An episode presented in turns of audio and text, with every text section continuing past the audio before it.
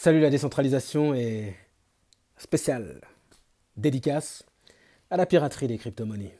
C'est CryptChain, de retour après deux semaines de vacances. J'espère que tout le monde va bien. Aujourd'hui, on va répondre à une question qui me semble euh, importante. Cette question, c'est où est-ce qu'on en est avec les crypto-monnaies?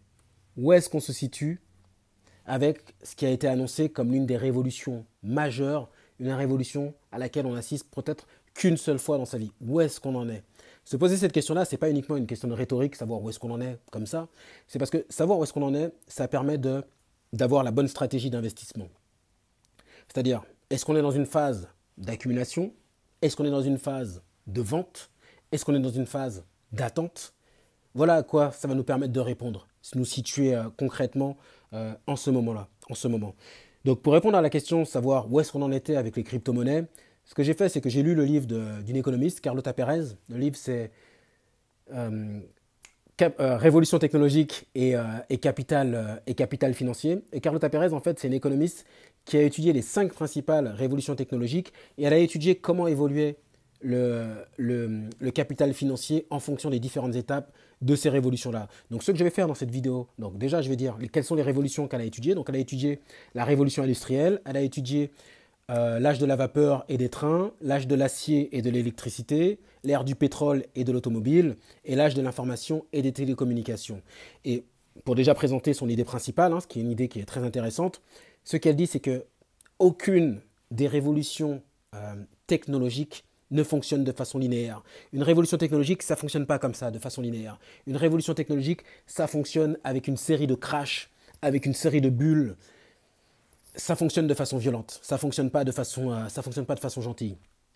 Donc, ce qu'elle nous dit en fait, c'est que pour toutes les révolutions technologiques, il faut s'attendre et il faut anticiper des, euh, des, séries, euh, des séries de crash. Donc, ce que je vais faire dans cette vidéo en fait, c'est que je vais d'abord présenter son modèle. Et une fois que j'aurai présenté son modèle, on va voir comment on peut l'appliquer aux crypto-monnaies pour, pour réussir à se situer et pour réussir à voir dans quelle étape on en est et quelle est la stratégie d'investissement qu'il faut avoir par rapport, rapport à ça. Donc ce que je disais, hein, c'est que pour elle, le progrès technologique, donc les révolutions technologiques, ça ne fonctionne pas de façon linéaire, c'est toujours, euh, ça fonctionne par crash, mais c'est un processus en fait euh, en deux phases. C'est un processus en deux phases. La première phase, c'est la période d'installation. La deuxième phase, c'est la période de déploiement, ce qu'on appelle l'adoption de masse. Hein. Et ces deux phases, elles sont séparées par un point de bascule.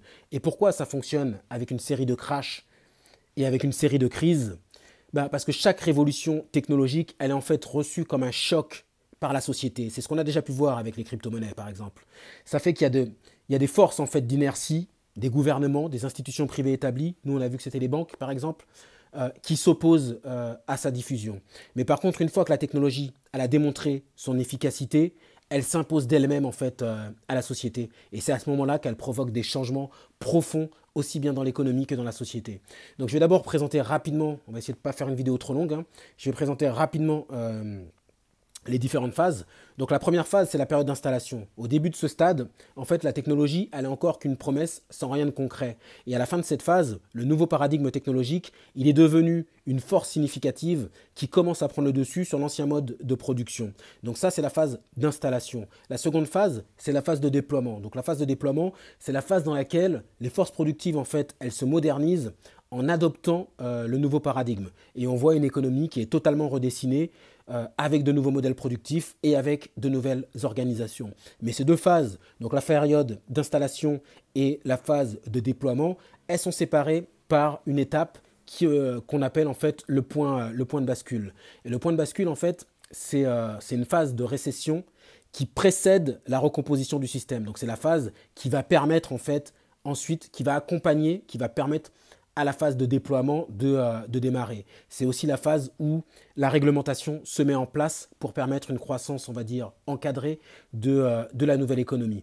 Donc on va d'abord présenter euh, la phase 1, l'installation. Donc la phase 1, elle comporte deux étapes. Elle comporte une première étape qui est l'étape d'irruption.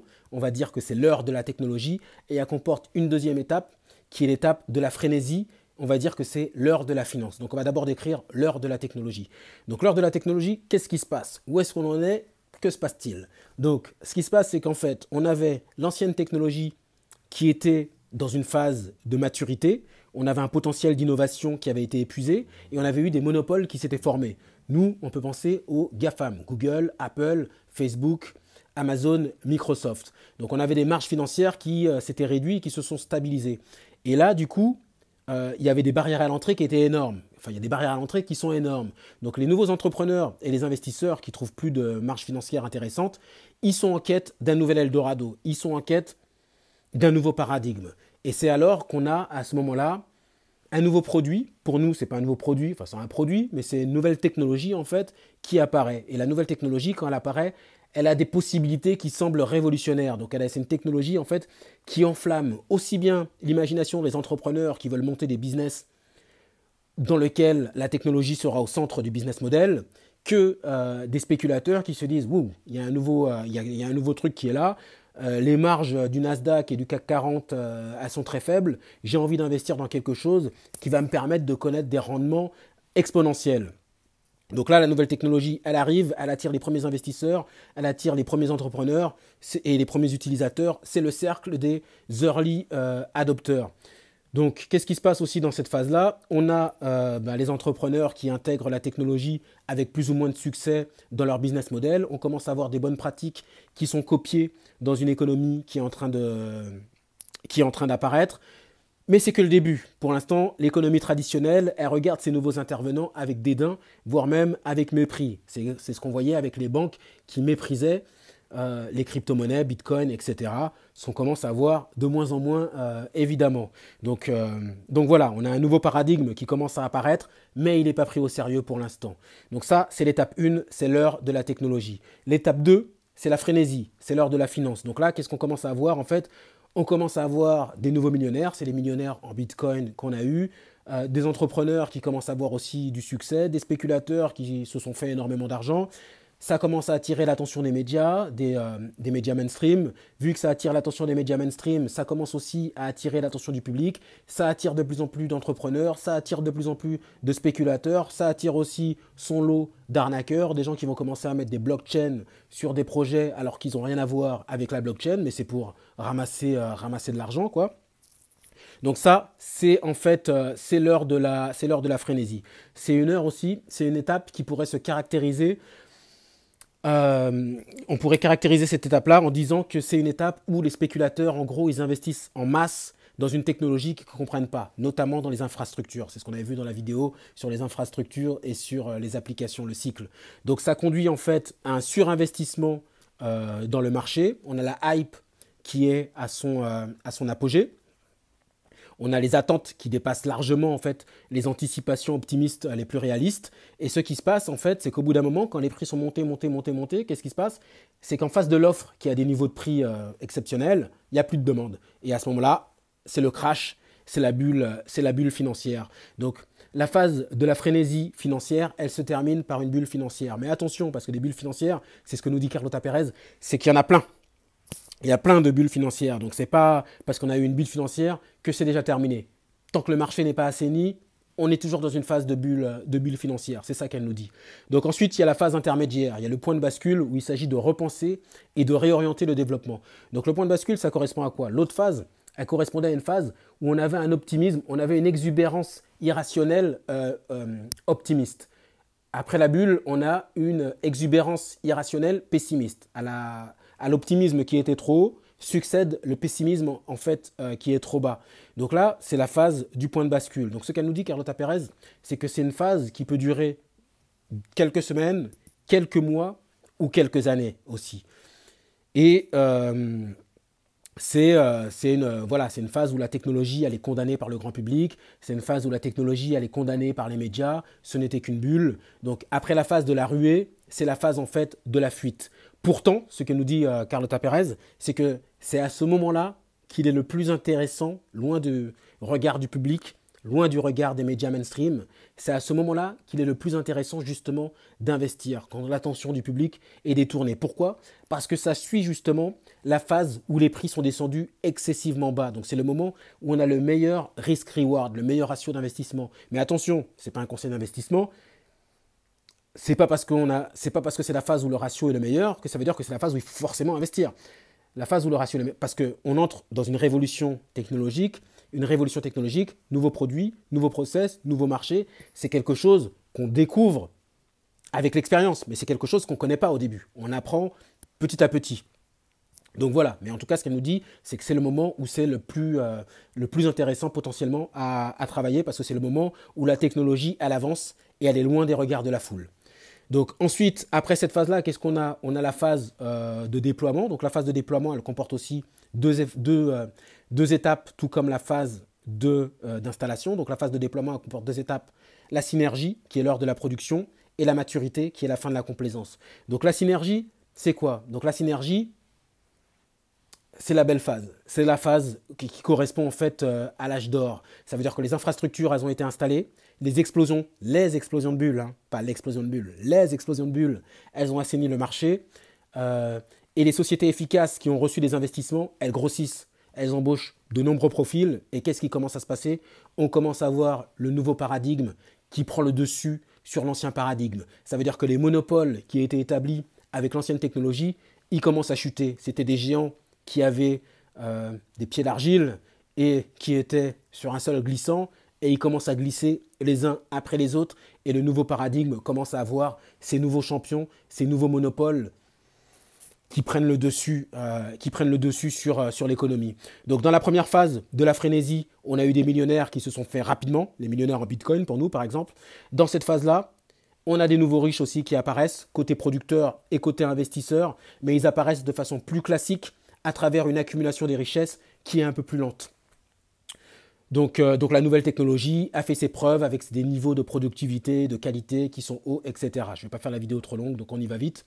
L'étape 4, c'est la maturité, c'est la fin de la complaisance. Donc ça, c'est on arrive à un moment en fait où le nouveau paradigme, il est plus si nouveau, il a atteint son sommet, la nouvelle technologie, elle est plus nouvelle, donc elle va de soi en fait comme si elle avait toujours été là. Donc tout le monde est déjà équipé, c'est la phase de l'adoption de masse dont on parle et pour laquelle, en suivant le modèle de Carlota Pérez, on voit qu'on n'y est pas encore.